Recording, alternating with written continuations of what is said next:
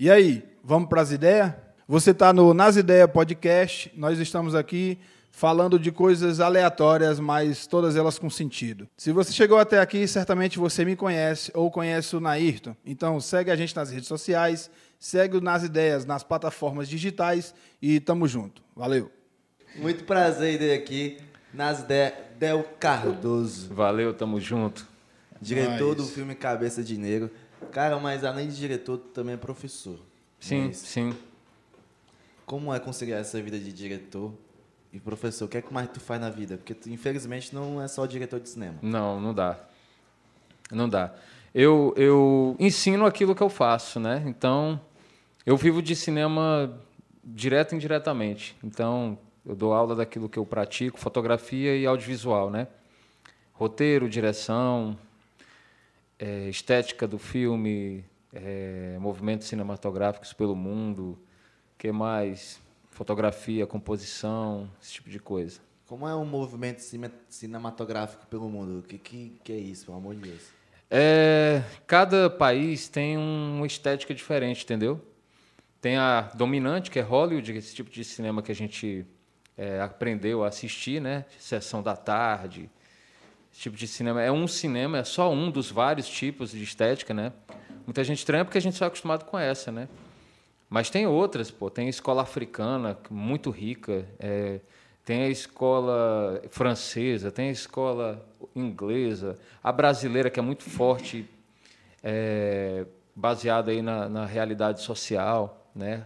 O argentino. Então, são universos fascinantes, cara. Quando o cara vai descobrindo essas coisas, de começo daquele estranhamento. Pô, eu nunca vi um filme desse tipo, né? Mas depois o cara vai pegando, aí quando ele vê o de Hollywood, ele percebe que o de Hollywood é todo mastigadinho. Como é, é, é um produto a ser lançado no mundo inteiro, então tem que, tem que ir pro bem mastigado para todas as culturas entenderem, entendeu? Então ele é bem mastigadinho. Quando você começa a ver outros e volta para assistir esses que a gente costuma curtir, a gente percebe que, pô, cara, cara o diretor pensa que eu sou burro, porque tá tudo tão mastigadinho, é claro que eu... E pode ver que ele tem umas umas fórmulas, né? O terror tem umas fórmulas, o, o drama tem umas fórmulas, e se você perceber bem, é uma forminha de bolo, né? Sim. E não Uma tem só receita, esse tipo de contar história. Tem outras, tu pega um, dá uma câmera para um menino de uma favela no Rio de Janeiro e dá uma câmera para um menino do Brooklyn. São dois filmes totalmente diferentes. Eu comecei a estudar um pouco de roteiro, não consegui terminar o curso, como outras coisas da minha vida. É vagabundagem o nome disso.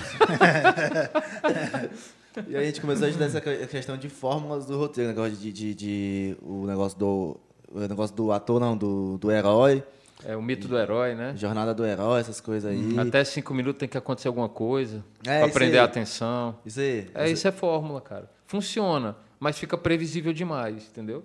E como é que você faz pra quebrar essa previsibilidade? O, vocês assistiram o Bacurau? O Bacurau Assisti. mudou. O- veio acontecer alguma coisa com 20 minutos de filme. E o cara falou, cara, se eu fosse seguir as fórmulas de Hollywood, Bacurau não seria o que é. Não teria ganho prêmio na França, prêmio não sei aonde, né? Parece que vai disputar o Oscar, estão dizendo aí. Vamos ver. Caralho. O Cabeça de Negro tem alguma fórmula dessa? ou- Cara, o Cabeça de Negro, é, qual era a minha ideia? Porque antes de pensar em fórmulas, em qualquer coisa, a gente pensa no público que quer atingir. O meu público é periférico. Eu não podia viajar, cara. Eu não podia fazer um filme completamente de linguagem, né, meio estranha, se o meu endereço estético é o moleque lá da, do Bom Jardim, da Rocinha, né? É para essa galera entender. Então, é um filme que ele começa meio bem com fórmula, mas aí ele vai vai se transformando em outra coisa, né? Eu fiquei, eu fiquei meio, meio apegado ao nome do filme, porque é o seguinte, é, Cabeça de Negro também, é, eu, eu fui viajando né, um pouco, né? Cabeça de Negro também é o nome de uma bomba, correto? Correto. É, e dado o momento, o filme. Dado o momento, não. O filme em si fala de uma, uma explosão que acontece na cabeça do personagem em relação à, à sua realidade, etc. Tem alguma coisa a ver essa questão da bomba com o que acontece Tem. com o personagem? Tua leitura é perfeita. E é uma leitura de preto, né, cara? Caralho, leitura de preto para aprendendo. preto. pô. Entendeu? Então é leitura da periferia. A periferia vai sacar logo o que, que é. E se não Uhum. for por aí, ela vai perceber também que é por outro caminho, né? O Cabeça Uhum. de Negro é a música do sabotagem também, cara. Sim. Pode crer. É. Eu Sabia da não. música de Eu não Sabotagem. sabia, não. Que Cabeça por, por tabela é, deve ter tirado de um trecho de uma música do Jorge Ben que fala da cabeça de, um, da cabeça de como é a cabeça de negro, entendeu? Uhum. Então, assim, as coisas são múltiplas, né? Nessa, É. nessa nossa, nessa nossa, nesse universo que a gente vive. Mas o filme não era pra ser nome, não era Cabeça de Negro. Não, é, o primeiro nome era Já Basta, depois Cabeça de Negro, aí esses dois foram derrubados em reuniões, assim. Uhum. Eu, pô, cara. Aí virou Guerra de Papel, Eu achava uma bosta. Guerra de Papel, aí depois todo mundo fica, ah, que nem um, o Casa de Papel. Eu, Eu, eu ia fazer, o- eu fui, eu ia fazer a figuração do. Aí chegou no tu ia fazer de- figuração, era na É, da Guerra de Papel. cara. Aí chegou assim a, a produtora de elenco, Guerra de Papel, eu não sei nem que filme é esse. Porque lá pra fora eu, eu boto nas coisas que eu não faço figuração, porque Uhum. mais pra cá eu sou puta. Tô fazendo lá fora, a gente bota uma- faz um pouquinho de dificuldade. Aí Guerra de Papel, que filme é esse? Eu pensei que ia tipo ter umas bolinhas de papel, uma coisa assim, papapá, uma coisa mais Uhum. de escola, que era de coisa de professor, que quando falaram pra mim sobre o filme, Uhum. que era desse preço. Aí derrubaram só por causa de uma casa de papel. Derrubaram o carro na Casa de Papel. E esse nome, eu nunca fui tão fã desse nome, não, né? Porque a ideia do Guerra de Papel era tanto a guerrinha que você está falando, quanto a guerra de liminares, Sim. né? Aham. De papel, de liminares e tal. Mas, cara, eu nunca. O, o- o título de trabalho foi esse. Quer dizer que tu não aceitou por causa do título? Foi seu safado? mas aceitei que eles me Que chamaram, mano. otário. Tô brincando. Eu, eu, eu sou puta, gente. Não, na verdade, na verdade, o que, que acontece? Ele, em outros episódios, ele já fala disso. Ele costuma fazer uma porrada de teste.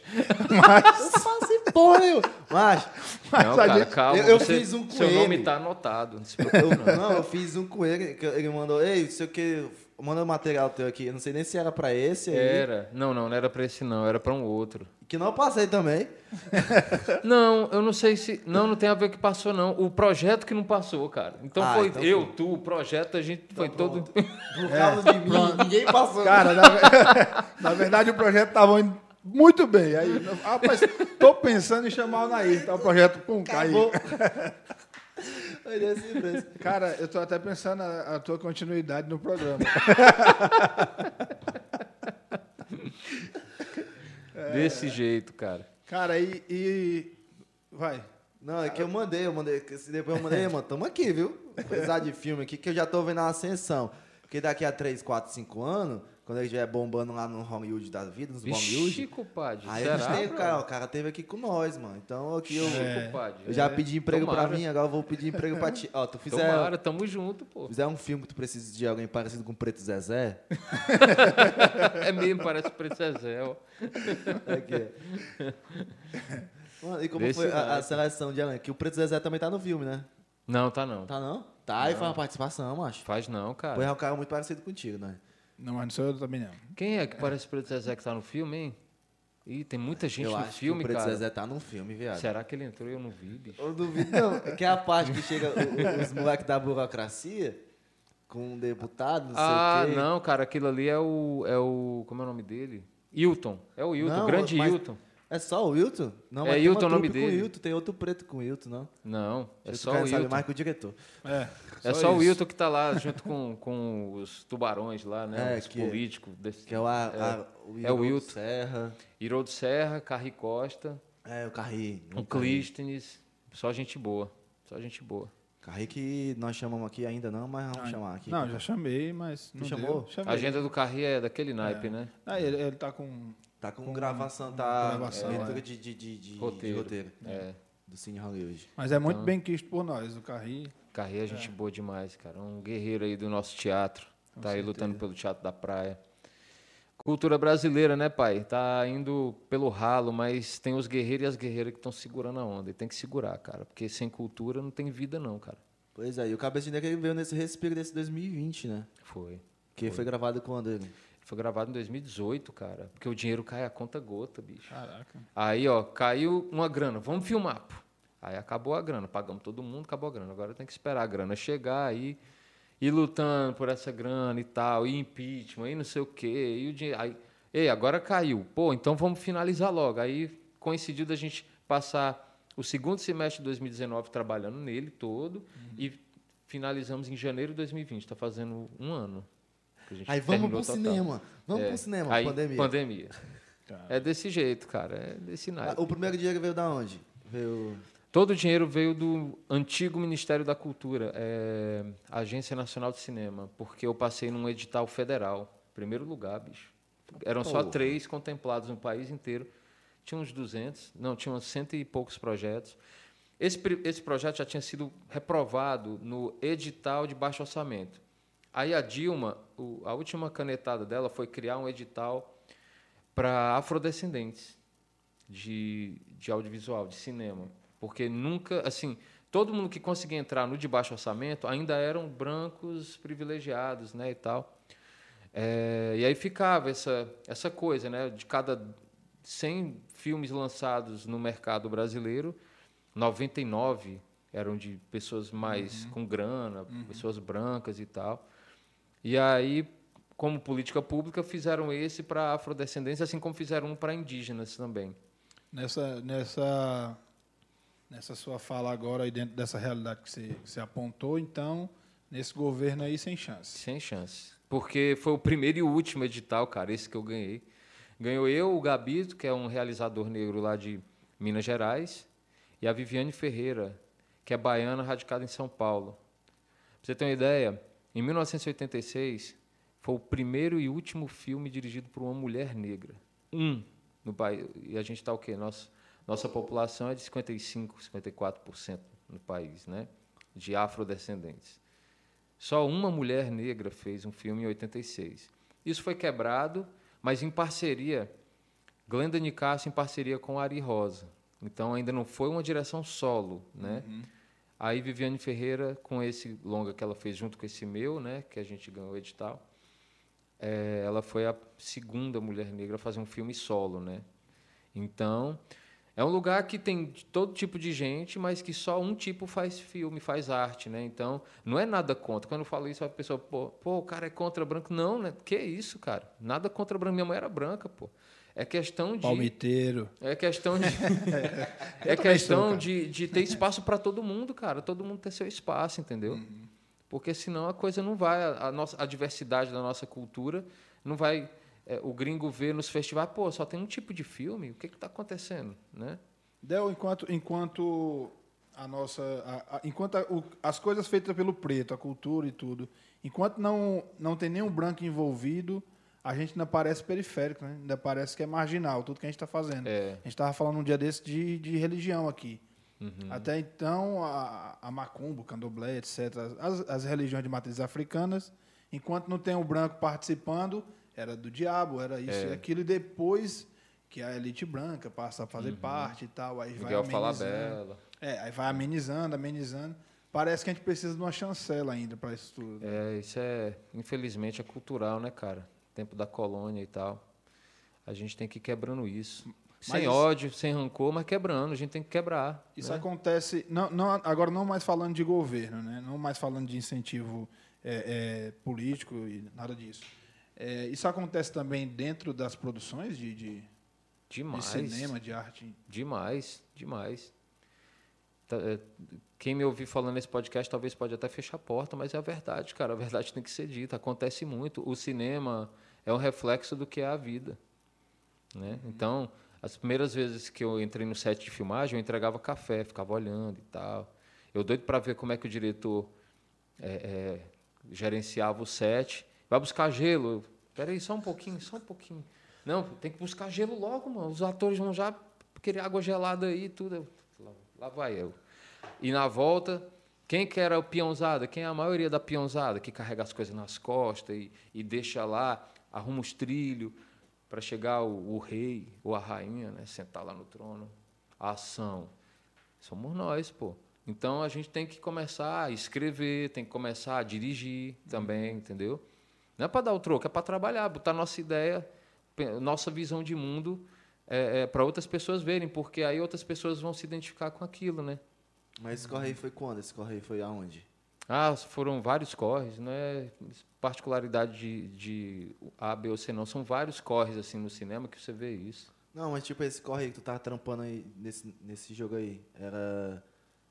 Foi no início? Qual foi? Como é que tu entrou? Tu- Foi, foi no início, sim. Foi logo no início. É, eu entrei no cinema, eu fiz um curso é, chamado Dramaturgia no Instituto Dragão do Mar, que Mudou de nome, né? Depois virou Porto Iracema. Mas lá no começo chamava Instituto Dragão do Mar. Eu comecei a minha carreira no cinema lá, assim, estudando, né? Primeiro pela escrita. Aí eu estava fazendo faculdade de publicidade sem qualquer identificação, mas porque tinha disciplinas de rádio, TV, cinema, né? Tinha, eu fui pelas disciplinas, fotografia uhum. e tal. Mas assim, o, o, o barato lá do, da publicidade eu não, não, não me, me encantou de jeito nenhum, entendeu? Era só pela técnica. Aí, quando abri o curso de cinema, eu comecei a fazer os dois. De manhã eu fazia publicidade para ter o diploma e de, de noite eu fazia esse curso de dramaturgia. E aí começaram os estágios, começaram os primeiros trampos e tal, né? E aí, pô, eu tenho o privilégio, né, de ter nascido em outro país. Nasci nos Estados Unidos. Aí, sem, é gringo? Sem grana, um gringo liso. Sem grana, o que que acontece? É um gringo preto. É, um gringo preto. Porque o que que acontece? Quando eu falo isso, a galera, caralho, o pai dele é americano, a mãe dele é... Tudo, tudo cearense, cara.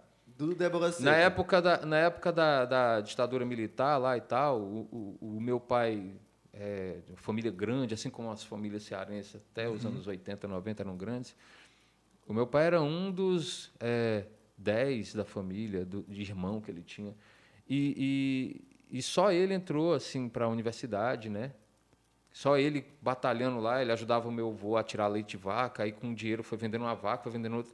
Entrou na UFC, conseguiu um tempinho ali para estudar, entrou na UFC, rompeu a barreira.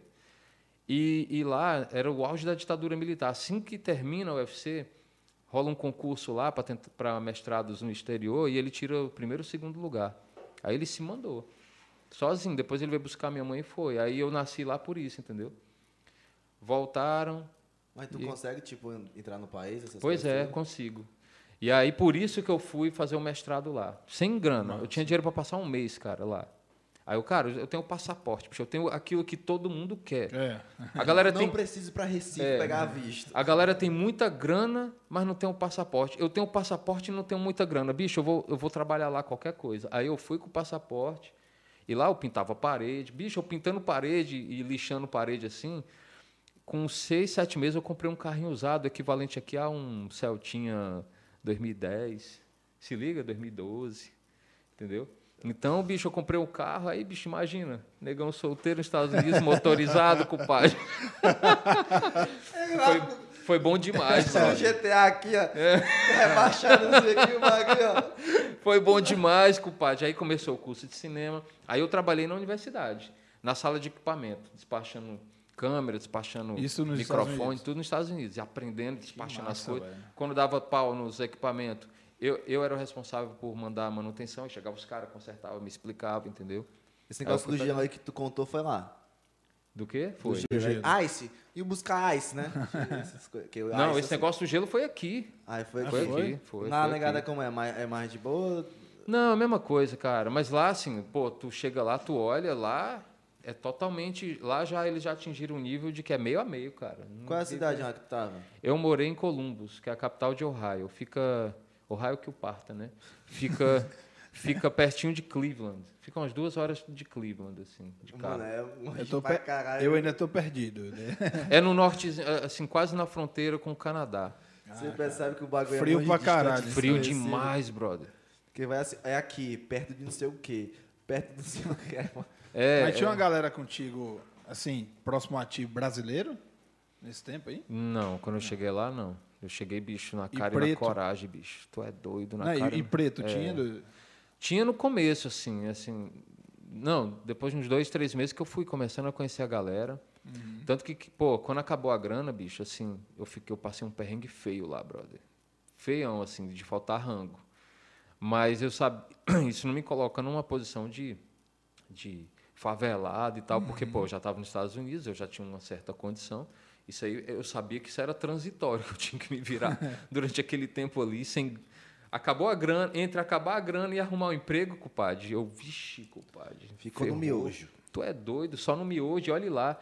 Até que eu descobri que tinha. É, todo dia tinha um dia que uma religião lá dava um almoço gratuito pra galera. O sopão da universidade. Bicho, é, exatamente. Bicho, eu virei ecumênico, eu virei macumbeiro, eu virei muçulmano, eu virei é, é, cristão do sétimo dia. Eu, eu virei tudo. Todo dia tinha uma das igrejas lá, aí tinha uma mesquita, conhecia os muçulmanos, cara, tudo. Assalamu alaikum, assalamu alaikum. Mandando bala, ó, compadre. Comendo e tudo e respeitando. Bicho, nessa época eu aprendi a respeitar quase todas as religiões que hoje eu respeito muito, cara. Porque eu tinha um maior preconceito. Cara, eu tinha preconceito. Preconceito até um conceito antes, É, né, é. anterior. Eu tinha preconceito com muçulmano, bicho. Eu, caralho, Acho compadre. que muita gente tem. né? É, as, as tiazinhas com aquelas burca. Burca não, né? Porque a burca é só o olho de fora. É. Não era esse ponto, não. Era só, né? O véu, né? O véu e os caras lá e eu. Meu irmão, só terrorista aqui, bicho. Só terrorista, meu irmão. Bicho, meu irmão, mas eu tô com fome, bicho. Eu vou entrar, eu vou encarar, compadre. Ah, o Del, o Del, tem alguma coisa pra eu comer, o cara? Ah, têm umas bombas. Ah, o, ah, o Del, bomba? Bomba de chocolate, cara. desse naipe, cara. E aí, bicho, era desse naipe aí, cara. Aí é, é, é, a gente vai se desconstruindo, né? Aí eu fui percebendo que era uma religião super bonita, cara. Os caras são de paz mesmo. Aí os caras me dizendo, meu irmão, esses caras aí que, que se explode, eles queimam, é o filme da nossa religião, bicho. Aí eu colocando aqui pro lado do cristão, né? O cristianismo é um mundo, tem católico. Dentro do catolicismo tem um monte de ala. Aí tem os protestantes que já tem um monte de ala. Aí tem os xiitas. É a mesma coisa deles lá, cara. A mesma coisa. Tem os mais paz e amor, tem os mais rebelde, né? Tem Então é desse jeito aí. Aí o cara foi aprendendo, né? A conviver aí. Aí até que apareceu esse negão aí que tinha um- uma van, cara. O negão andava que nem o Tupac, assim, com uma coisinha assim, maguinho e tal. Tá afim de trabalhar? Ora, compadre. Então eu nasci pra isso, meu irmão. É, é tipo os caras que, que nos filmes mostra muito os caras. Tem o cara aí, ó. Aparece os caras na esquina, aí chega uma van pra pegar os caras pra trabalhar. Desse jeito. O cara dizia, "Ei, meu irmão, isso aqui não é minha van, não. É minha casa, meu trabalho, meu- minha empresa, tá aqui. É isso aqui.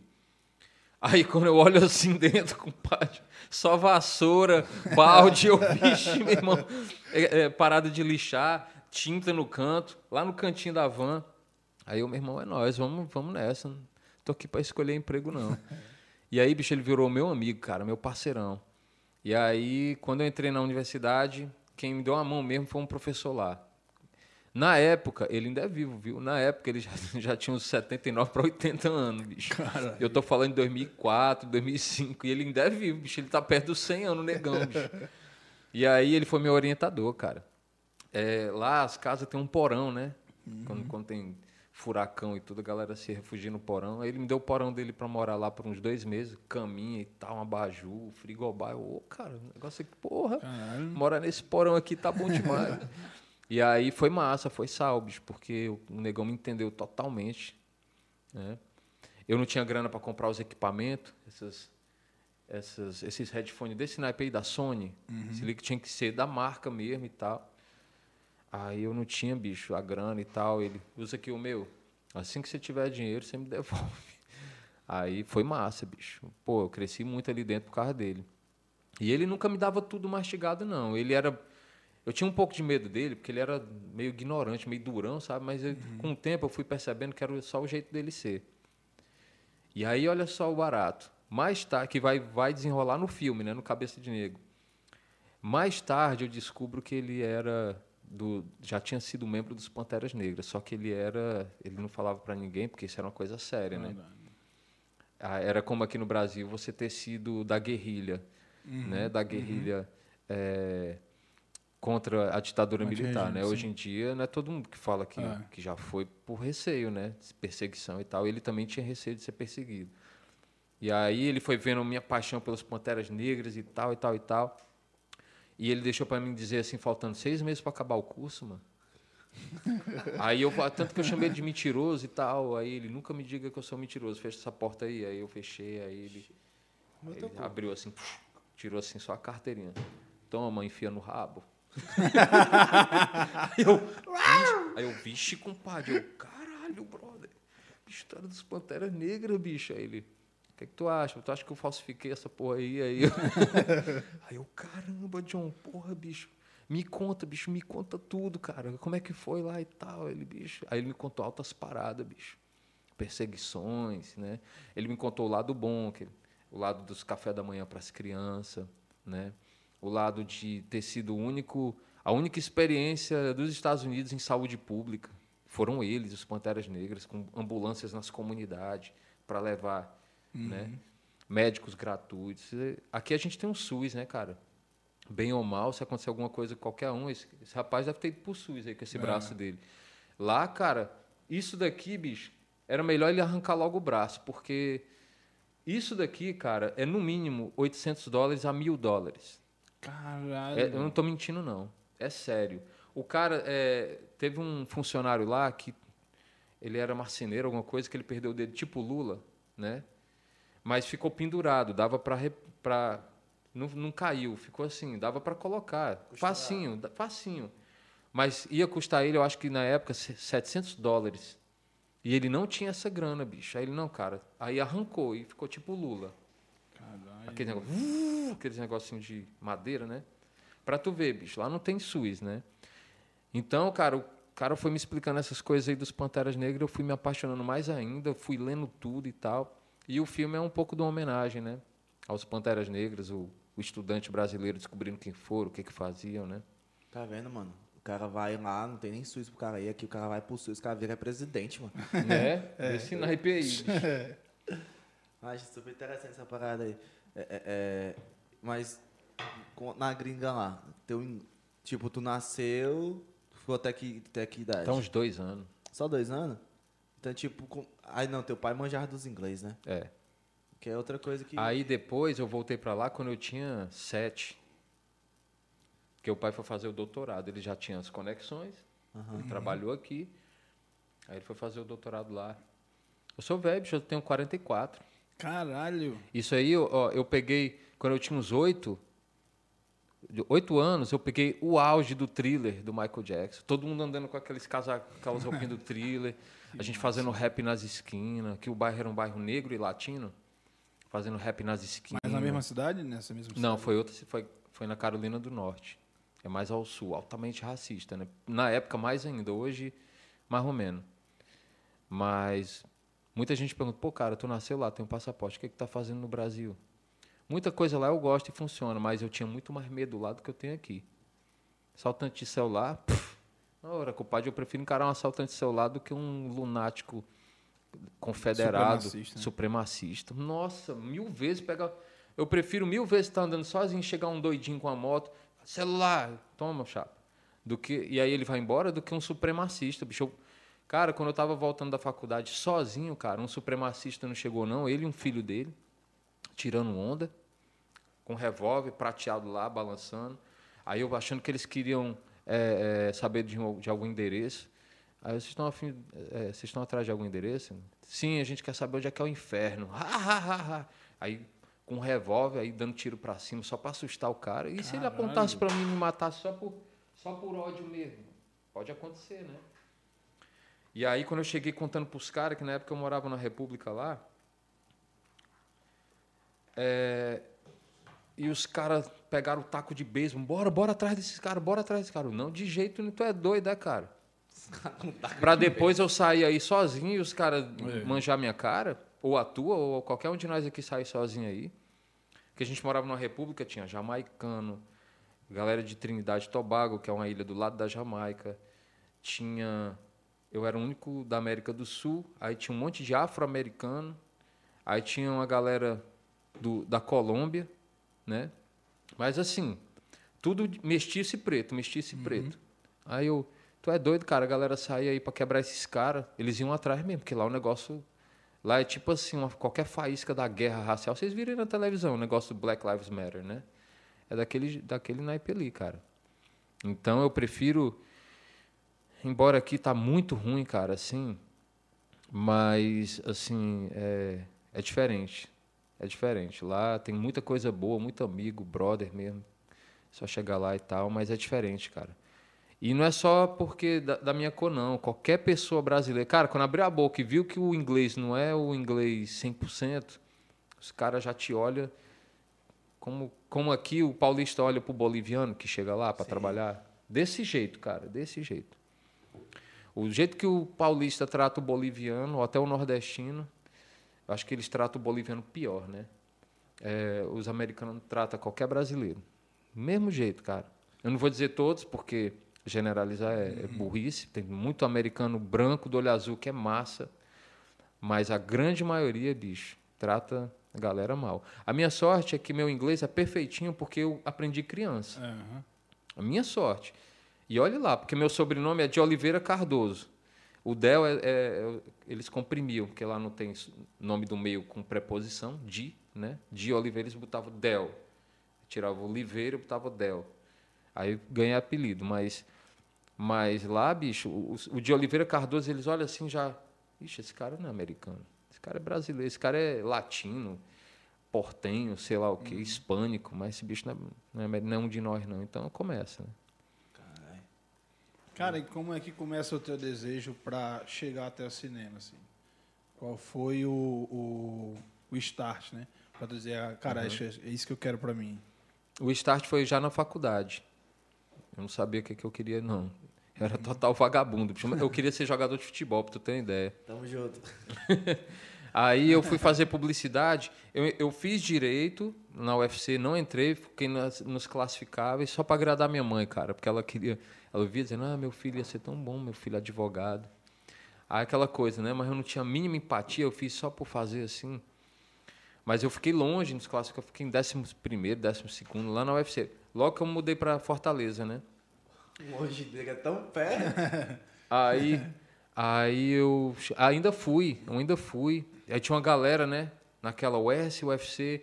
Aí um monte de gente na fila. E, cara, quem ficou até 15 por aí, é, pô, tem chance, bicho. Aí eu fiquei em décimo, décimo primeiro, eu. Ei, bicho, eu vou pegar o beco. Porque, cara, eu não me vi engravatado, bicho. Não me vi engravatado. E na época eu era muito rebelde, bicho. Muito rebelde mesmo.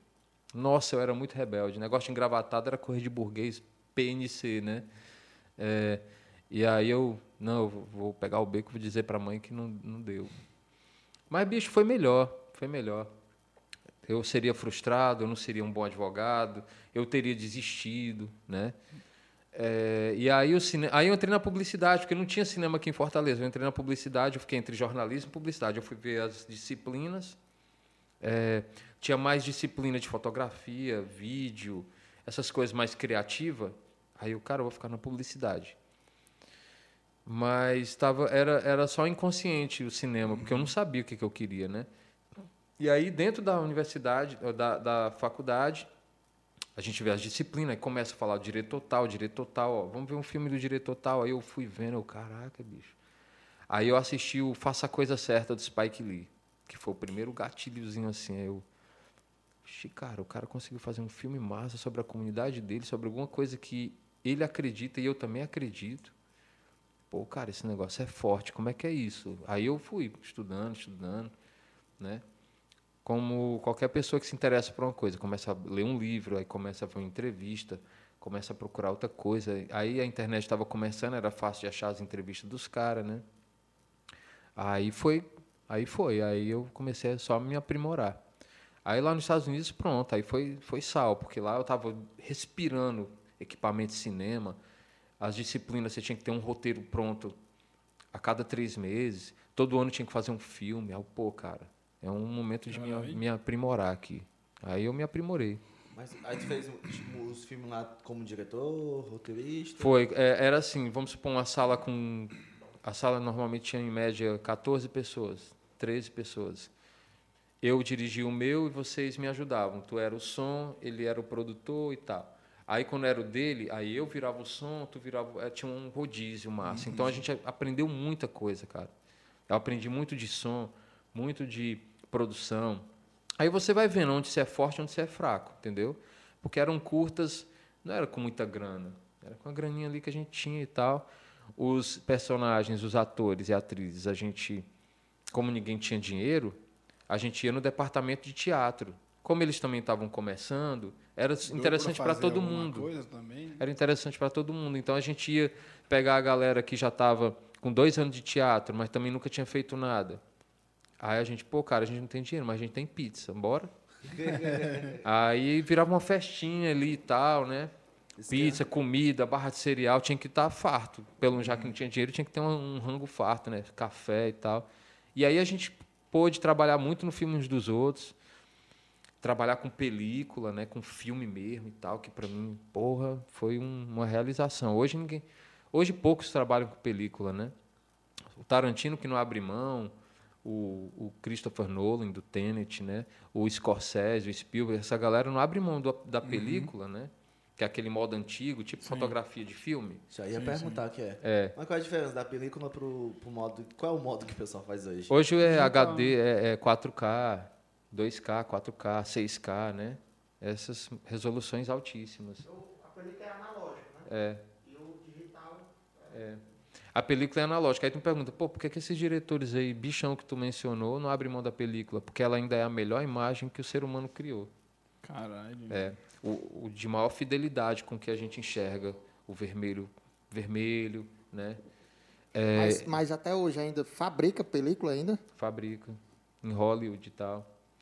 É só por encomenda, só fabrica por Porque a encomenda. demanda é só, só, só É, lá não, é que eles não usam, tem mais assim. demanda, só Scorsese. É, só por encomenda. Entendeu? Então é tipo assim, se tu fotografar.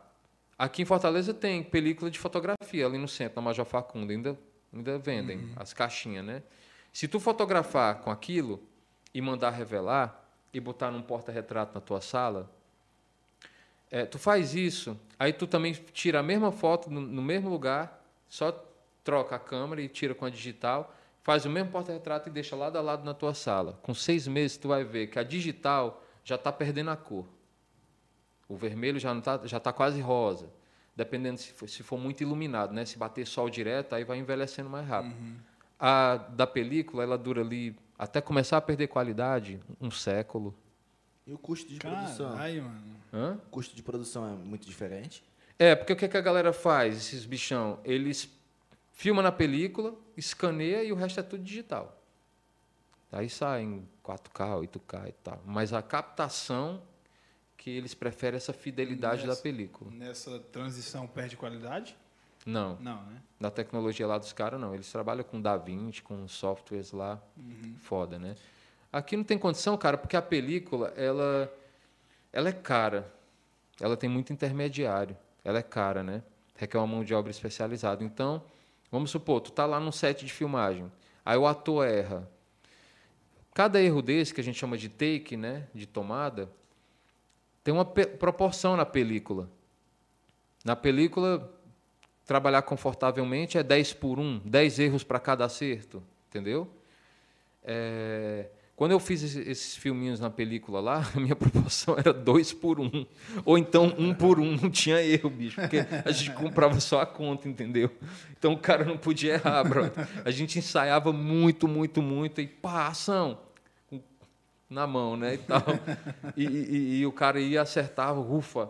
Então, o que que acontece? Você capricha mais no processo. Com o 4K, essa parte da grana não é mais um- tanto uma preocupação, porque é digital, é vídeo. Tu pode até ir gravando os ensaios e se de repente funcionar, entrou, entendeu? Então é muito esse aspecto técnico aí. Eu já, já, já gravei uma cena que foi 20 take, viado. 20 take. Sério, bicho? Nossa. Devia ser complexa, né? Não, era fechar uma porta. Pô, fechou tuas portas. Você fechou suas portas. Mano, Tá. eu digo, Agora acabamos de saber o porquê de tantos testes. É, nossa senhora. Tinha que ter o tom exato, a textura exata do som da porta. É. Aff. Mano, dava algum erro assim, mano. Tipo, eu tinha que só bater a porta, aí continuar a cena que chegava lá. Ou caía alguma coisa, ou as meninas choravam, ou o sol. Mano, eu virei especialista em bater. é doido. Ai, ai, ai. Eu, eu, eu, eu, eu fiz é, a Unifor e os cursos daqui de audiovisual hoje seguem essa coisa, né? Tipo, todo módulo todo curso te- finaliza com um filme, né? É. É. É muito lá da gringa. que Eu acho que eles pegaram muito modelo na- da Europa, dos Estados Unidos. O, o- a ciência na nossa área mais de humanas, de artes, ela, as artes, né, tá deixando de ser uma monografia, um TCC escrito, e você pode optar. Porque já que é arte, você pode entregar um produto artístico no final, com um relatório escrito, né, para também mostrar que você não é nenhum burro que não sabe fundamentar o que você fez, né? Então, às vezes, está muito essa dobradinha. O produto final, a obra, que vale ali 70% da nota, e os 30% esse espécie de um memorial, de um relatório de produção que você fez. Né? Tu tem algum vínculo com essas instituições de, de estudo de cinema aqui? Não, eu, eu agora estou professor é, lá na UFC, mas é substituto, é, não é efetivo, não. Eu passei para substituto, né? E substituto lá, eu acho que é um ano e meio, é dois. Então eu estou filiado hoje ao UFC, mas é passageiro, né? Quem dera se eu ficasse na UFC direto. Mas... A Unifor também não tem. Não, eu só estudei na Unifor. Quando eu cheguei aqui em Fortaleza, foi lá que eu estudei. Foi lá que eu fiz publicidade. Ah, foi publicidade lá. Foi. Que, que é negado do cinema lá. Quando eu, eu faço alguns Não tinha cinema quando eu fiz. Não tinha, né? Uh -uh. Eu faço algum filme lá, uns filmes lá com eles às vezes. E é tipo isso, mano. Você, eu chego, é tipo entrar nessa sala aqui, ó. Você olha pro redor assim, ó. É tudo branco, mano. Tudo branco. Aí quando você percebe, tipo assim, os moleques mais, mais de corre, que tá lá, que rala, mano, pra caralho pra conseguir pagar a faculdade, não sei o que, não sei o que. Aí é tipo, vai escurecendo. Vai escurecendo É, mais. cara, desse naipe. Desse Esse naipe. É. Esse aí é, é o contraste brasileiro, né, cara? É o histórico brasileiro, né? A sociedade foi formada assim. E para quebrar isso, meu chapa, bote aí mais uns 500 anos. As coisas começando a, a mudar hoje, ou seja, né? E aí tem, tem, tem várias posturas. Tem gente que é revoltado e esculacha. Tem gente que... E, e tem gente que vai percebendo que isso é uma realidade e percebendo que também se você for tentar mudar as coisas à força, não rola, entendeu? Então, assim, tem que ser estratégico, tem que ser pensar no teu povo, entrando ali e, e entrar e já puxar outro, já puxar outro, né? Porque senão, cara, tem gente que entra e quer ficar lá sozinho. Um, eu sou o único preto do- da minha turma. Ah, eu sou o primeiro preto. Tem que ajudar a galera, pô. Independente se é preto, tem branco pobre também, que, né? Que precisa de uma ajuda e tal. Mas tem que ajudar a galera, bicho. Tem que tentar mudar um pouco esse panorama, porque. E agora tá na moda fazer filme com preto, com LGBT, com. Né? Big Brother aí, pô. É. Tá ganhando a grana, viu, Os BBB? caras lotaram de preto. Tá na dentro, moda. A tá- questão é que tomara que tomara que a moda faça a gente mudar o, né? É. Mudar a Qual perspectiva em tu acha relação que é a a isso. responsabilidade do cinema nessa questão dessa mudança? Tipo, ver o Pantera Negra e tal, criou uma grande comoção, uma grande Representatividade. Tá. Ah, cara, eu acho importantíssimo, né? A questão do- da representatividade é o primeiro passo. E não é o passo absoluto, né? Mas é um grande passo, porque quando a criança se vê, ela, ela passa a perceber que ela existe também, né? Então, pô, cara, eu nunca me vejo em canto nenhum. Eu sou. O que está acontecendo? Ela vai internalizando que ela é inferior, mas quando ela começa a se ver na Beyoncé, no Jay-Z, no Pantera Negra, ela começa, pô, eu existo, eu, pô, eu tenho o meu, meu talento também, pô, eu posso ser alguém que eu queira, né? Eu posso seguir a profissão que eu queira. Mas é o que eu digo, não basta só nas artes. Tem que ter médicos negros, tem que ter advogados negros, tem que ter advogados indígenas, médicos indígenas, né? Tem que ter. Ontem eu estava conversando com a minha esposa o paradoxo que é, é a realidade cearense, por exemplo, hoje. A gente está num momento onde é, se vê muito na periferia a moda do, do marginal, do, do cara que ele envereda pelo caminho errado mesmo, porque a galera tá indo. Tem uma galera indo, eu vou também e tal. E o paradoxo está aí porque nós estamos num governo petista do Camilo. E desde que o Camilo está aí, se tem uma gama de escolas sendo aberta, né, de escola técnica e etc. E então, dentro da favela tem um cara que ele está vendo o crime acontecer e está indo para o lado do crime, mas do lado da casa dele tem um moleque de 15 anos também que está olhando para a escola técnica e pensando, pô, não vou para cá não, vou para ali. É. É, e, e é aí que tá. A gente sempre ouviu dizer que a educação muda, a educação muda, a educação muda, mas ninguém nunca parou para perceber exatamente isso. Enquanto o crime está acontecendo, precisa ter outra coisa do lado É. acontecendo para mostrar para o cara que isso aqui não vale a pena. Exatamente. Que o negócio aqui é, é, é, é muito rápido para tudo, tanto para crescer como para morrer, para É. cair. Pra... Isso, E aqui jeito. vai demorar um pouco mais, mas é a liberdade dele em relação a tudo isso. Total. E sabe o que é que acontece? É, esse moleque que tá indo pro outro lado, do técnico, ele vira às vezes muito soberbo, velho. Que se cria um, um- um- uma uma, ponte. uma separação. Uma né? separação. E o outro, é, que é o que diz, que vai pro crime porque quer que é vagabundo. Eu lembro quando eu estudava num, num Castelo Branco, eu era a turma do, do- como sempre, né, do vagabundo. Então, tipo, aí chega um diretor, vamos mudar essa escola, vamos tornar essa escola padrão educacional. Aí o que foi que eles fizeram com todo mundo que era vagabundo? Tira, Aí é pior ainda. tira. E aí o que faz, tipo, com essa negada que tá indo, mano, tira. E tipo, ele começou a tirar todo mundo, meus amigos, uns expulsos, outros transferidos, não sei o que, papapá. Não tem resgate. Não, não, não pensa, moleque. Tipo assim. é, e eu lembro que lá, quando a gente chegou lá, tinha um lance de três coisas, você tinha retransferência. Mas a, a coordenadora, mano, dava, às vezes, é, é, negócio de mãe pra nós, que passava, saca? Opa, não sei o quê, papapá, papapá. Porque se fosse três coisas, a gente fosse transferido, durava nem três meses.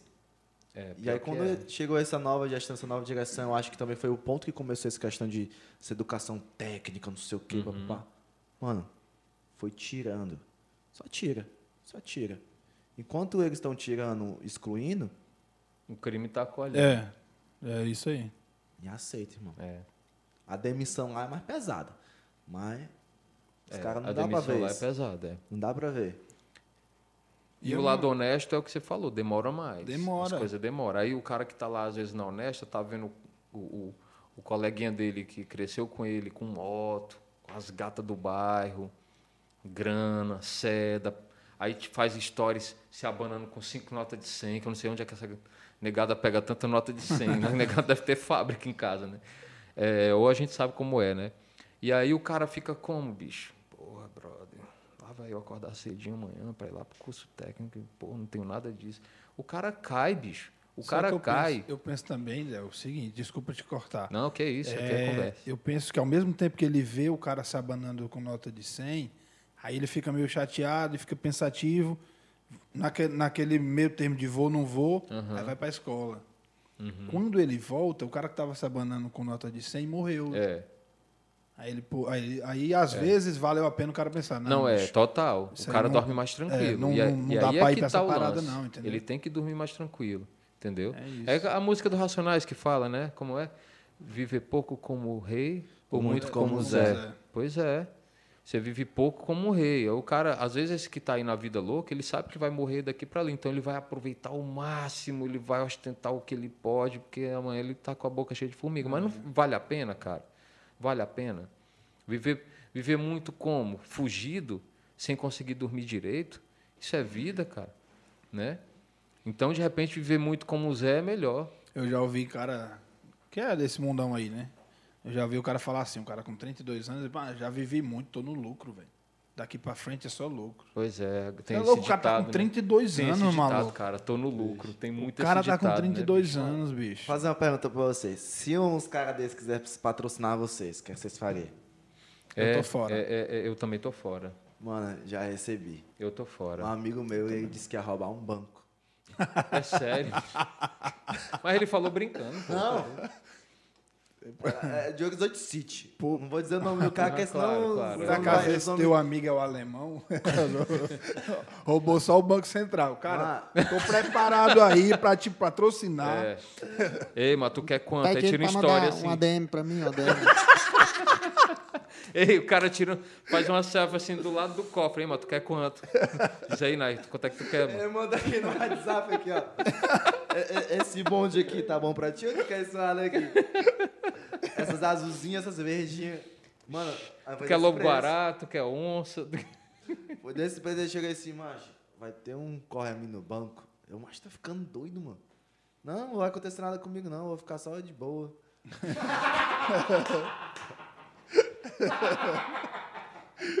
Ele achando que ele tava preocupado com o cara. ó.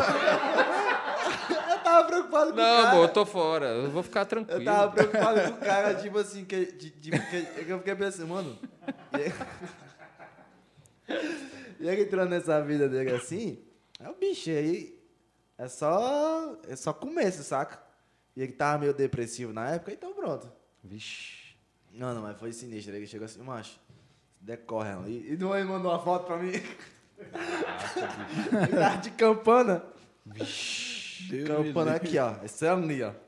Caraca, brother. Macho, se der bom, quando for repartir a, a- a parada, eu te mando a grana. Que era pra ir pro, pra, pro risadaria.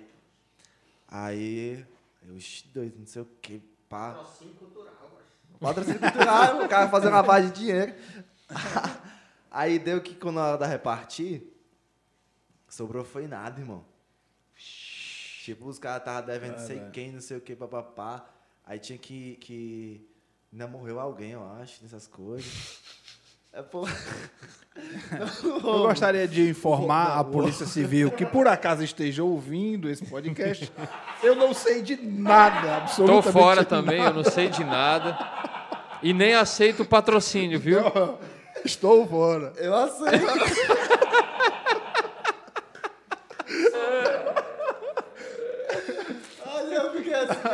O roubo deu certo, mas a minha grana não chegou. Próximo, próximo podcast vai ter Xandon no lugar de água, viu? Não. Aqui, ó, Xandon. Ele vai estar só, com certeza. e algemado. ou, ou então com a tornozeleira, né? O o próximo vai ser gravado lá em Itaitinga, velho. Ai, ai, O cara ai, escolhe galera. um episódio. O cara escolhe um episódio que tem três pretos na mesa pra contar Não uma, é, uma porra. Aí queima o filme da galera. Tomara que quando a gente sair não tenha uma polícia federal ali na frente já esperando. Foi ele? Foi eu não, pô. Foi o Naí, tá lá dentro, cara. Aí eu beijando. Ai, ai, ai. Aí eu Ô, bicho. Então, assim,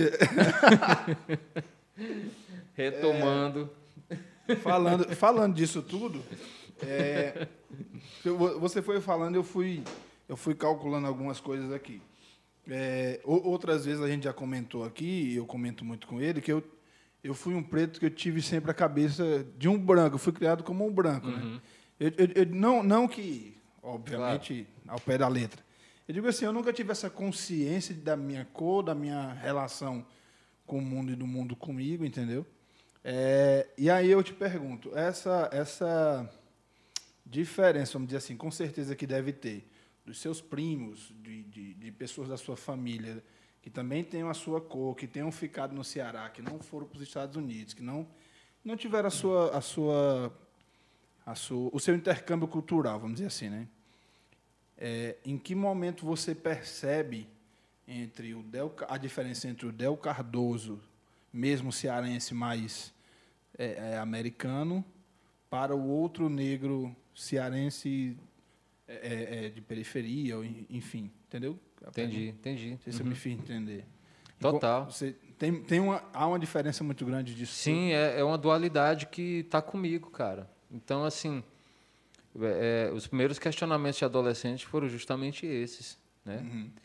Pô, meu primo, né? Minha prima e tal.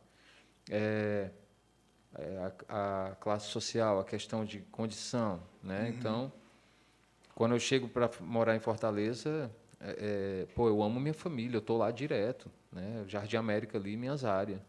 Então, é- da mesma área da, da, Da Luísa Nobel. Da Luísa é, Nobel. exatamente, É. conheci a Luísa Nobel lá. Ela veio aqui já. Foi, que massa. O Que episódio dela é o massa. terceiro que vai, que vai pro ar. Ah, é? Que massa, cara. A Luísa é sensacional. Eu conheci ela lá nas áreas. Total. No comecinho. Ela estava ralando e eu ralando. E, e o que que acontece? Desde bem novo, desde quando eu comecei a estudar na Unifor, que é super elite e tal, era Unifor, aí primos. Aí começou. Eu, bicho, isso está isso tá muito errado. E o pior, cara, eu era muito rebelde. Nossa, eu era muito rebelde. Eu não aceitava isso. Então, isso me, me impediu de, de curtir muito, cara. Eu deixei de curtir muito minha adolescência com, com essas noias, tá entendendo? Deixei de curtir, porque tudo eu levava para esse lado. É, cara, mas tu pode, né? Tua vida é boa e tal. Sendo que a minha também era, né? E aí o cara fica pro lado dos familiares, dos amigos e tal, na hora de discutir na, na sala com professora e professor, discussão, né, de assunto de aula e tal, e, e levantando isso. Então, isso, isso fez muito parte de quem eu sou e da arte que eu faço hoje, entendeu? Privilegiado, como sou, até por ter nascido fora, Uhum. mas não cego, não Sim, cego, sim. não de virar as costas para a família, para amigo e, e, A e raça, né? curtir para a raça e tudo, e curtir, ficar curtindo, não. Uhum. Pelo contrário, né? É, sempre que eu posso, sempre lá, sempre lá. Agora eu não sou rico, eu- cara. Hoje eu estava pensando como às vezes a gente se sente impotente, né? De não conseguir ajudar a galera mesmo que está na, na onça, que a situação está precária, né, cara, na periferia hoje. Auxílio está acabando, essa doença afetando todo mundo, né? Pô, cara, se, se a gente. Por isso que eu admiro muito, é, apesar de não conhecê-los pessoalmente, admiro muito o que o Tirulipa faz, o que o Whindersson Nunes faz, né? O que essas pessoas fazem, porque, pô, eu também faria se eu tivesse um mínimo de condição de mandar um, alguns cilindros de oxigênio. Os caras estão assumindo a deficiência É. do governo, né, E- bicho? exatamente. E não é função, não é função Não do é artista função. isso. E, e muita aqui no Brasil a gente cobra muito artista de É. se posicionar e tal, porque a gente já a gente já abandonou a classe política, a gente nem nunca conta com eles. Então a gente volta pro artista, mas o artista não tem essa obrigação, cara, né? Mas o artista Mas vira acho- político, ele vira acho- político, né? Eu acho que em dado momento do Brasil, do Brasil, desde, desde 64 para cá, que é quando o Brasil passa a ter é, é consciência do Brasil mesmo. Acho que é de 64 para cá. Até então era tudo oba-oba, eu acho. É, que as pessoas viram na, na arte, nos artistas, a proximidade entre o povo e quem está mais em cima. Porque o político É. mesmo. Né? Porque quem lutou pelo povo desde 64 foi o artista. O artista Entendi. que começou, entendeu? O artista que começou a botar a cara para bater, para reclamar que estava errado, para Sofrer ameaça de morte, é né? isso aí. Aí os caras, eu acho que é- acabou que as pessoas entenderam que existe um abismo gigantesco entre o, o político, mesmo ele sendo vereador do teu bairro, É, tem total. um, um abismo enorme entre ele e o povo mesmo. O artista está mais próximo, né? Total, total. Entre aspas. Dependendo do tamanho também. É, é. Mas é E, isso. e- e- E quem dá, quem dá esse poder, o artista, é a mídia, né? É o poder do microfone. É, Ele é. tem A voz. visibilidade, de, ele tem, ele tem voz, né? E tem uma classe de artista que está engajada e tem outra classe que está, desculpa a expressão, está cagando. Cagando, tá nem aí. exatamente. Tá nem aí. E aí, cara, independe se é partido A, B ou C, cara. O- o- o político tem que chegar lá e fazer um mínimo de política pública. Né? Ele tá lá, a obrigação dele é essa: é, é- é- é criar política pública para tirar o pobre daquela situação. Né? Então, e tem artista que está conivente com o que está acontecendo hoje, totalmente conivente. Nossa, até abre a boca e diz. Né? Então, Bicho, aí voltando pra cá, a questão do, do- do, é, dos projetos pra cá, pro cinema no Ceará. Como é que estão? Eu estou escrevendo em outro projeto.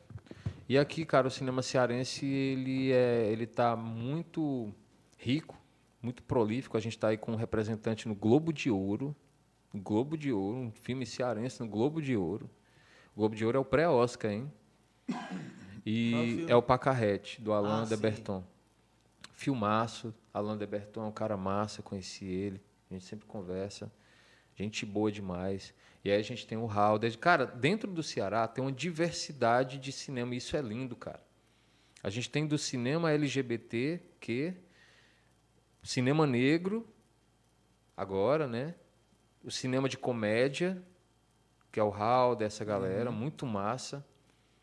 O cinema mais espírita, né? Mais místico, né? que é o, com o Glauber e outros e outras.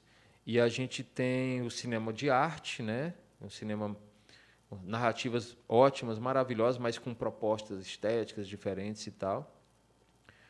Enfim, a gente tem uma gama só dentro do Ceará, cara. Só dentro do Ceará, tu imagina.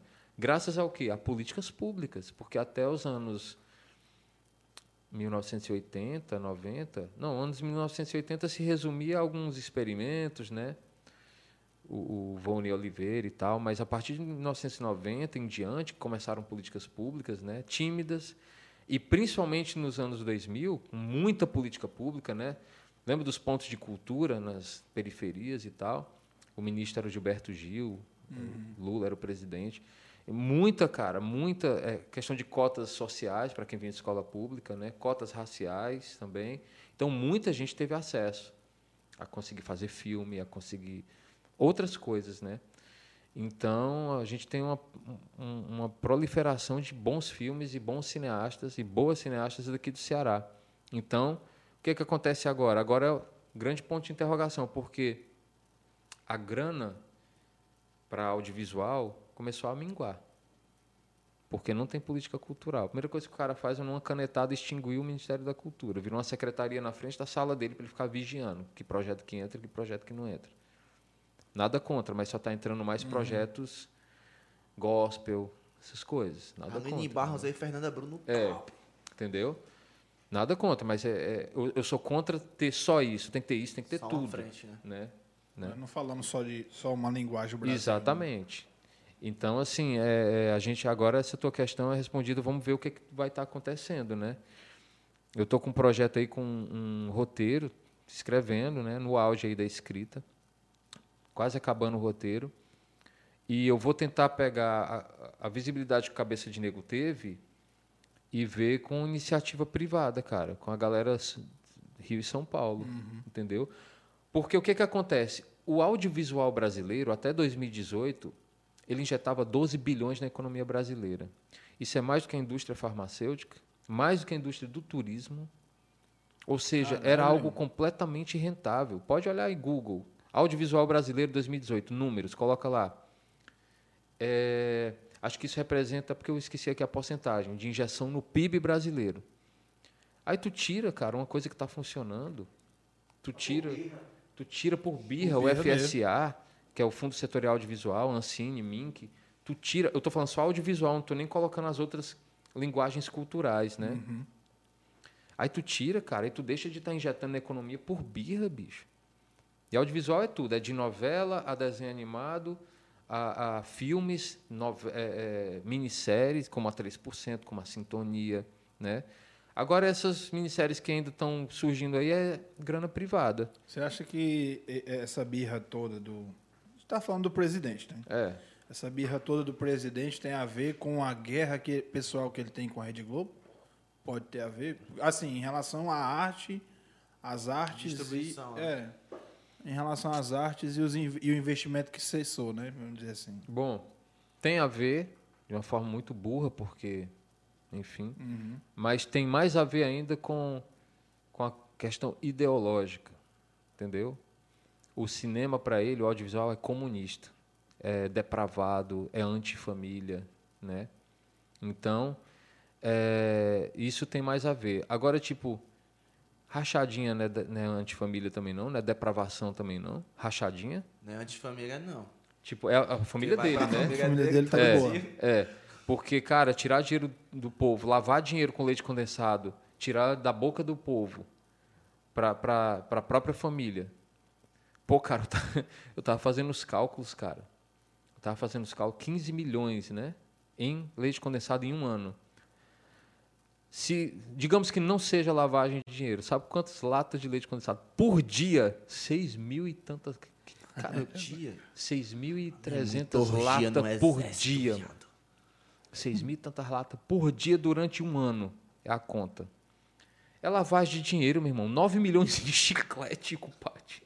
Bicho, nem eu, quando eu tinha 4 anos de idade, mãe, daí o troco, papocar tudinho. Chega, Pô, bicho, que que é isso, cara? É Big Big, é babá. Isso é mula, lavagem tudo de junto. dinheiro descarado, como o filho dele faz com aquela Copenhague, né? Que ele tem uma, Tem, tem uma, umas... uma lojinha de chocolate. O bicho é tão burro que é, a polícia vai, pega lá o balanço, o balancete de qualquer loja de chocolate, ela é assim, né? Aí ela é assim, fim de ano. Aí outros anos, Páscoa, né?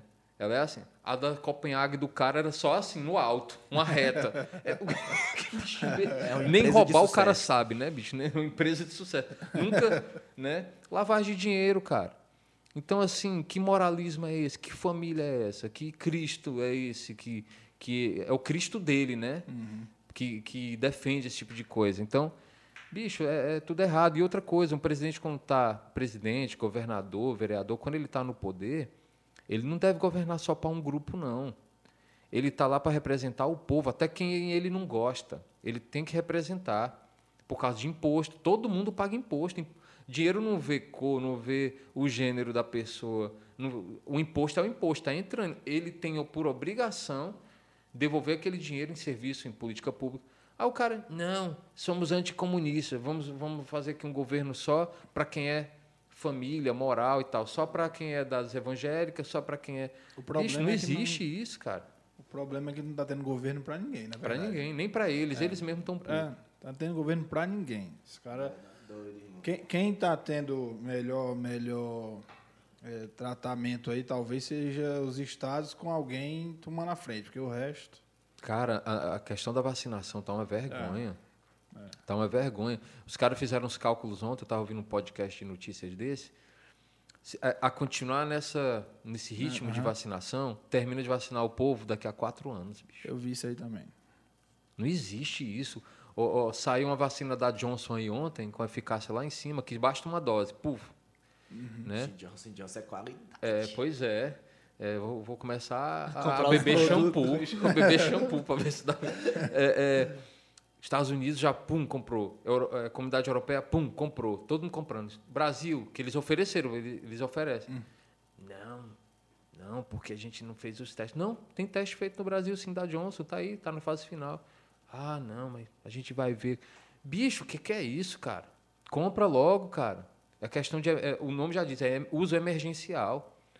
Mas não, cara, é- enfim. E outra, os, os antivacina, que é tudo bolsonarista, estão tudo furando fila. Vocês estão vendo aí, bicho? Tô não, mas vou atrás. Tudo furando cara aí. fila, bicho. Ó, meus amigos roubam banco, viu, viado? Se liga aí. no- Pois é, pois é.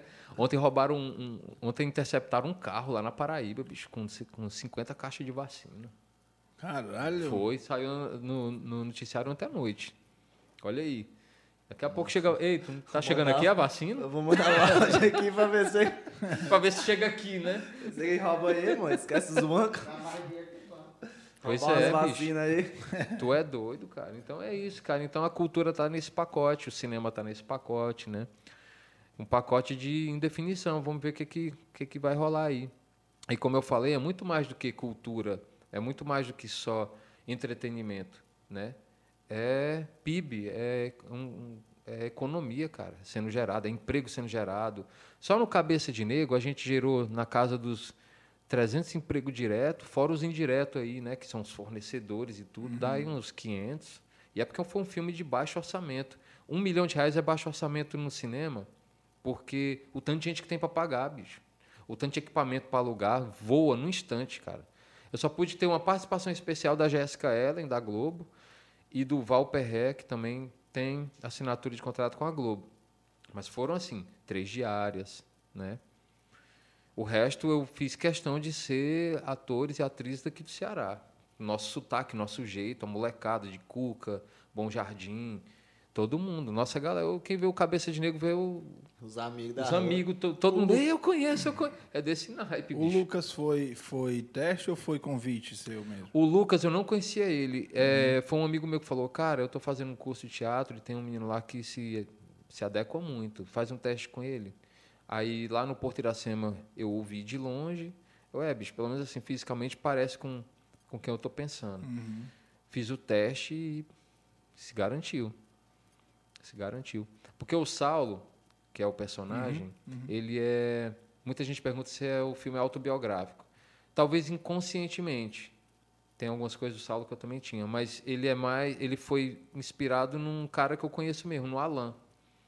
Que eu conhecia aí nas batalhas eh, de poesia, de rap, e também ele é todo na dele, e principalmente eh, ele era um dos articuladores de um colégio, não vou dizer aqui o nome, né? Mas de um colégio eh, do Estado, naquela época das, da- das revoltas secundaristas e tal, 2015, 2016, ele articulava a galera para as ocupações, para as atividades culturais. E, pô, eu, pô, um maluco doido pelos Panteras Negras, a gente trocava muita ideia, eu me inspirei muito nele, né? Entendi. Então, Mas, pessoalmente, você chegou a passar algo assim do, do, do, do que o personagem. Eu digo dentro de sala de aula, né? uhum. Dessa. dessa a gente, não sei você, mas a gente passava muito. Eu passava mais, tirava mais na onda, assim. é, eu nunca- também tirava na onda. Nunca tive muita consciência mesmo. Mas você chegou a passar desse bullying mais racial, vamos dizer assim? Não, eu tirava, eu tirava de tempo também. É, eu tanto praticava bullying como eu recebia bullying. É, eu também entendeu? sempre fui isso. Eu acho que eu passava dessa minha. Eu ia pra mão. Não, eu Tô- tô também, só entendendo. que... Já fui, já fui, pra, já fui de, de trocar, só nas farpas mesmo, mas já fui de, de descer o carro a porrada. É, eu me lembro pra- que eu me lembro que tinha um maluco lá que ele tirava muita onda com essas coisas, né? E e o que que acontece? É, ele se deu mal, brother. tipo Tipo, bicho, ele foi tirando. de beisebol. Não, ele foi tirando onda, ele foi tirando onda. Não, aqui no Brasil mesmo. Foi tirando onda, foi tirando onda. O que aconteceu, cara? Um dia a gente jogou ele do outro lado do muro. Agora a polícia civil atrás de ti. Mas, mas os A gente teus... jogou ele do outro lado do muro. Eu peguei ele, como é que é, compadre? Não, agora não vai aceitar, não. Eu sei o que, sei o que. O óculos, não, deixa eu tirar seu óculos. Aí, aí eu chamei, negado, me ajuda aqui. A galera, toda cor, né? A galera gosta de uma putaria, né, bicho? Ei, o que foi? mano? Não, jogar esse maluco aqui do outro lado. Aí todo- Todo mundo, cá, embora. Mundo- Bicho, cara, eu, eu, foi engraçado o relato de uma tiazinha que tava passando tranquilamente na calçada e viu um cara caindo na frente. Bum! olha assim, pô, não tem prédio. Ela olha assim pro muro. Aí os caras, ô filha da puta, tu vai ver, mano, tu vai ver. Mas assim, de menino, né, cara? Sétima série, oitava série, assim, eu, eu nunca fiquei internalizando aquilo a ponto. Mas eu sei que tem gente que é mais, bem mais sensível, assim, né? Internaliza mesmo, porque tem gente, tem pessoas e pessoas, né, cara? Tem gente que internaliza e, e aquilo vai virando uma mágoa, né, e tal. Aquilo vai ficando uma ferida mesmo, cara. Faz muito mal pra pessoa, né? Ainda bem que eu fui desses que eu não. Ainda bem. Porque se eu internalizasse, bicho, talvez eu teria mais ódio, né? Teria mais. Mas enfim, o cara chamava alguma coisa meio racista, assim. Agora, agora o que eu internalizei mesmo, cara, aí, pô, aí foi de quebrar o coração. Foi uma menina que eu gostava, macho. Pô, aí o cara aproveita o quê? A festa junina pra querer dançar com a menina, ser o par, né? Aí, bicho, isso, isso me magoou até hoje, eu nunca me esqueci. Ela, eca, não, tu tem cor de lama. Caralho. eu, eu não vou dizer nomes, mas ó, o tempo passou, muito tempo passou. Há pouco tempo ela me achou nas redes sociais. Não foi em Fortaleza, foi em outra cidade aqui do Brasil, que eu morei também. Goiânia, né? Muito tempo passou nas redes sociais. Aí ela me achou. Ela, eu acho que na cabeça dela ela esqueceu. Aquela história, a gente não esquece, né? Primeiro, porque o cara gostava da mulher, né, cara? O cara não esquece a mina. E segundo, levar uma facada dessa, né, bicho? Aí eu olhei assim, quem é essa? Eu, caraca, eu não acredito. Eu fui ver as fotos, eu, vixe, compadre. Ela com o marido dela e tal. Eu, vixe, compadre, é ela e tal. Não vou aceitar essa porra, não. Aí depois, com o tempo, não, cara, vou aceitar. Aí ela falando ali comigo e tal, eu, é, né, tal. Eu claro que eu nunca toquei no assunto, né? Mas, bicho, fica, né, cara? Então, esse tipo de coisa fica. Mas, assim, de, de macho com putaria, de- devolve. Tem dessa É. não. né? Essas coisas. Eu fiquei impactado. É, mas a- a- o, o, marido dela é um quê? Branco? Também, é. É, então o cara Acho- fica... eu, já, eu já ouvi uma coisa de, de bastidor, que a menina, tipo, mano, f- muito pesada. que é, E tipo assim, ricos, viu? E ricos. sabe? Vamos roubar eles. É. de interesse. De, de interesse, que tipo assim, a menina falou assim que, que o cara fazendo um jogo pra mina ficar com o diretor. Só que aí o diretor era preto. Vixe, cara. Aí a mina já ficou meio assim, não, mas eu não gosto. Que é um negócio que quando você. Mas já ouvi falar que quando você começa a ganhar dinheiro, você fica bonito, né? Você É, embranquece. É. Ah, chupa o pau dele bonito. Caraca, bicho. Como? Ficou um cara de boa depois. Pra tu ver, né, cara? Desse naipe. E nós baixamos o nível aqui total. Ei, É, cara, foi pra um lado que. tu, acha que, tu acha que se o Neymar não fosse jogador, tivesse aqui em peão entregando... Tu acha que alguém ia olhar pro Neymar, mano? Ninguém. Ninguém, cara. É desse jeito aí. Só Cara, o próprio Neymar não sabia que era preto até Não semana é, passada. O Neymar- Até um tempo É. Eu não desse. sabia que era É. preto. Desse jeito. Tu chamaram de macaco ele. É, Eu? Amigo? É. Caralho. Aí vem aquela velha história dos Simpsons, né? Ó, esse latino achando que é branco. É, e do Bacurau também, né? Bem isso.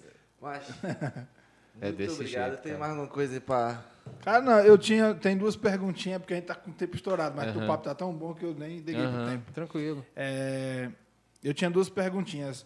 Uma pessoal e outra do, do, do filme que a gente está falando em questão agora, que é a Cabeça de Negro. O que, que você pensa para o futuro próximo? Assim, o que, que, que você queria que acontecesse pessoalmente falando da sua profissão, do- da, da sua arte e também do Cabeça de Negro, a mesma pergunta. É, em termos profissionais, o que eu quero que aconteça é ter mais projeto, né? Poder fazer o segundo filme. É, tomara que dê certo. Ano que vem é um ano emblemático para o cinema brasileiro e, pro, e principalmente para uma história que aconteceu aqui no Ceará, que o meu filme tem a ver, né? Vai fazer 80 anos que o Spielberg da época, um cara chamado Orson Welles, pisou em Fortaleza para tentar fazer um filme e, e não conseguiu e tal mas teve aqui. é, e o meu filme tem a ver um pouco com isso, um pouco, né? Muitos filmes já foram feitos e tal. O meu tem um pouco a ver com isso, não totalmente assim diretamente, mas toca nessa questão. O que, que ele veio fazer aqui, né? Na época. É, e é o que eu quero urgente assim para o momento, né? Estou sendo sondado, estou sendo sondado por algumas produtoras para fazer uns trabalhos em São Paulo mas me pediram sigilo, e até porque, como não tem contrato assinado, eu também não me iludo, né? Mas já me mandaram um roteiro, já me mandaram para uma minissérie, mas, que vai acontecer em São Paulo. Mas, assim, me pediram sigilo, eu não posso dizer ainda, mas é um negócio que eu acho que é grande. Mas, assim, não assinei contrato, sei nem se vai dar certo, enfim. Não estou contando com isso total. Estou pensando Tu mesmo não no meu botar minha projeto. foto, nada meu. Dá, dá certo. Dá certo. E, e pro Cabeça de Negro, cara, é, pandemia tá aí, eu queria muito que saísse no cinema, mas a gente tem que aguardar. E aí a gente está também fechando acordo com uma distribuidora de São Paulo que se interessou muito pelo projeto, quando ela viu o filme, entrou em contato comigo querendo distribuir o filme. E só que por enquanto eles estão com papo de streaming só. E eu estou querendo esperar só um pouquinho esse lance dessa vacina se acelere e tal, porque se a coisa começar a pegar mesmo de vacina, eu queria lançar o filme por volta de agosto, julho, agosto. Se a coisa estiver lenta ainda, aí eu acho que o filme vai direto para o streaming mesmo, né? Estão falando em Amazon ou Netflix. Disseram que a Netflix paga muito pouco, quando não é um projeto dela. Ela paga pouco, né? Mas assim, o pouco é a distribuidora, porque como é que funciona? Ela vende para a Netflix, ela recebe uma parte e dá uma parte para os produtores, para a gente. Né? Essas porcentagens de parte está no contrato. Né? Então, como eu ainda não li o contrato, eu ainda não sei se é um bom negócio. Então, a gente está nessa fase de estudo de contrato e de espera de pandemia. Por enquanto, eu estou segurando um pouquinho. Entendeu? Mas o que eu quero mesmo é a janela, o caminho tradicional um mês de cinema, de sala de cinema, e aí pode ir para o streaming. Aí alguém pergunta, pô, por que, que tu faz tanta questão em cinema se é uma... Cinema é uma coisa que está mais ultrapassada. Primeiro, a, experi- a experiência coletiva, ela nunca, ela nunca pode ser deixada de lado. É. É outra coisa. Segundo, o cinema, a tela. Eu fiz o filme pensando no cinema, porque não tinha pandemia e era o contrato da Ancine. Tem que passar primeiro no cinema e tal. Quando você compõe, enquanto fotógrafo, enquanto é, diretor de fotografia, direção e tudo, para tela grande, tu tem outra concepção de imagem. Quando tu está dirigindo, tu sabe como usar aquela tela, né? Quando tu sabe que é para o streaming, que vai ou para celular ou para computador, aí tu tem uma outra forma de criar. É muito mais primeiros planos, planos médios, evita muito plano geral, né, com a pessoa pequenininha e tal. Questão de linguagem mesmo. Eu fiz o filme pensando em cinema. E aí, resultado, eu já vi nos dois. É, em tela de computador e no cinema. É, cara, é outra coisa. É muito bom na tela do computador, mas no cinema, tu já sai do cinema querendo pegar em pedra. Bicho, é- aquele negócio, cara, é porque o cinema não tem interferência. Quando tu tá lá assistindo Netflix, tu, tu tá no celular e assistindo. Tu dá uma pausa e vai pegar uma água. Com 15 minutos o filme não te convenceu, tu para o filme e vai ver outro. O cinema não, tu tá lá, sala escura, aquele sonzão estrondoso. Tu pagou, tu pensa, meu irmão, não vou sair com 15 minutos de filme se o filme estiver ruim. A tua chance de se surpreender no final é muito maior, né? Do filme que tem filme que é assim, ele vai pegando, né? E depois que ele tem filme que é uma bosta mesmo. Mas tem filme que, pô, eu fiz esse filme pro cinema e eu vi nos dois, nas duas mídias, cara. No cinema é muito poderoso, cara. No cinema tu sente aquilo tá dentro de ti e tal, o som, tu já fica quase se levantando para dar chute em, em alguma coisa, né? Que é o teor do filme. Então eu queria muito que fosse para o cinema. Aí se eu pudesse escolher aqui em Fortaleza, Benfica, Shopping Parangaba, né, Rio Mar Kennedy, eu queria muito que esses cinemas vissem, para a galera ver. É, mas vamos ver aí como é que essa pandemia se comporta, cara. A situação tá triste, bicho. Tá muito triste, muita gente morrendo. E vamos ver. Se não, vai direto pro streaming, aí eu, eu já vou trabalhando nesse segundo, vendo como é que vai ser também. Beleza. Por mim, Macho, eu- muito obrigado muito por massa. vir aqui. Valeu, cara. Foi Obrigado pelo caralho. convite aí, viu? é isso. Acho Foi que é Tamo junto. muito emocionante estar aqui. a gente, é. Um aprendizado, Porra, uma aula. Espero que o pessoal que assistiu, que está escutando também, tenha aproveitado muito bastante. E eu espero que a polícia não esteja lá fora quando estiver saindo. É isso, valeu, galera. Esse foi o Del Cardoso, do Cabeça de Negro. É nóis. Valeu. Valeu, Nas obrigado aí ideias. pelo convite, hein? Você acabou de ouvir ou assistir o Nas Ideias Podcast. Então, se você está aqui, ou você está no YouTube ou nas plataformas digitais, compartilha aí esse vídeo, se inscreve no canal, deixa seu comentário e é isso, beleza? Estamos aqui para nos divertir, beleza? Valeu!